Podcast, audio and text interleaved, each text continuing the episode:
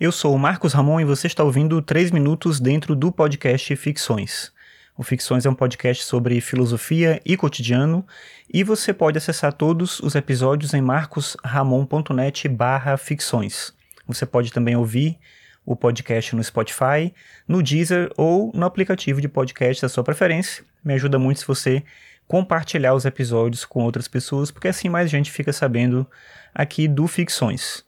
Bem, a gente está vivendo uma semana difícil e intensa por conta das eleições, não só uma semana, mas um ambiente político, de certa maneira, exigente, digamos assim, por vários motivos, né, em várias circunstâncias. Mas no meio disso tudo, acho que o pior é menos a questão da resolução disso, do que vai acontecer. Inevitavelmente a gente vai ter um resultado, a gente vai saber quem ganhou, que partido, que candidato e tal, e a gente vai ter que conviver com isso, aprender a lidar com isso. Mas o pior mesmo de tudo, eu acho que é a gente entrar em conflito dentro dos pequenos ciclos, assim, na família, com os amigos, com as pessoas na rua. As pessoas começam a tomar uma impressão de que tudo é uma luta do bem contra o mal, e obviamente cada um se vê do lado do bem. E eu acho que nesse momento a gente precisa de um pouco de alento para poder entender esse mundo que a gente está vivendo, para poder entender um pouco a gente mesmo.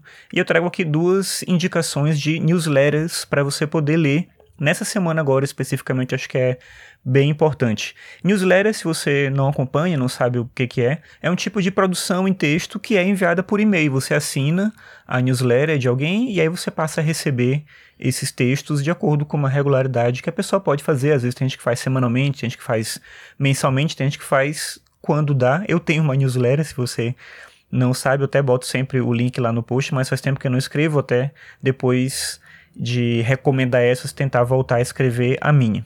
Enfim, são duas newsletters que eu vou indicar para você. Uma é da Aline Valek, em especial a edição 27, que tem como título A Você Que Tem Medo. Nessa newsletter, a Aline Valek, que é uma escritora brasileira, trabalha com ficção, trabalha também com contos e tudo, e ela escreve aqui sobre o fato de que a gente está vivendo ao mesmo tempo uma utopia e uma distopia. Mas a gente não pode esquecer do fato de que a gente vive uma época muito boa, que tem muitos avanços, apesar dos retrocessos e dos perigos. Então é importante olhar para o mundo que a gente tem, entender o que existe de positivo nele e perceber que a gente precisa continuar se esforçando para fazer com que as coisas fiquem melhores, para fazer com que as coisas deem certo. O desespero por si só não resolve. E nessa mesma linha, tem uma outra newsletter para indicar para você, que é a newsletter da Gabriela Ventura. O nome da newsletter dela é Marginália. O da Aline Vale, que é uma newsletter, o nome.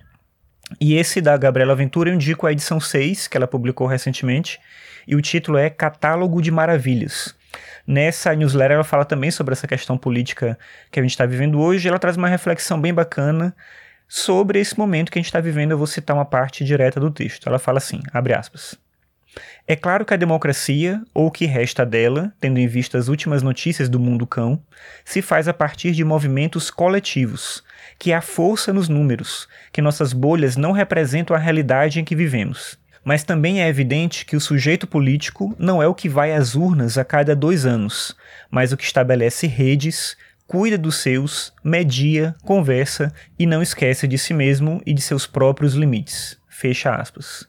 Eu quero encerrar com essa citação da Gabriela, mas sugerindo a você que leia o texto todo, os dois textos que eu indiquei aqui, para a gente pensar um pouco sobre o ambiente que a gente está vivendo, sobre cada um de nós nesse ambiente e sobre como a gente pode ganhar força para continuar assistindo, para continuar lutando por coisas que a gente acredita.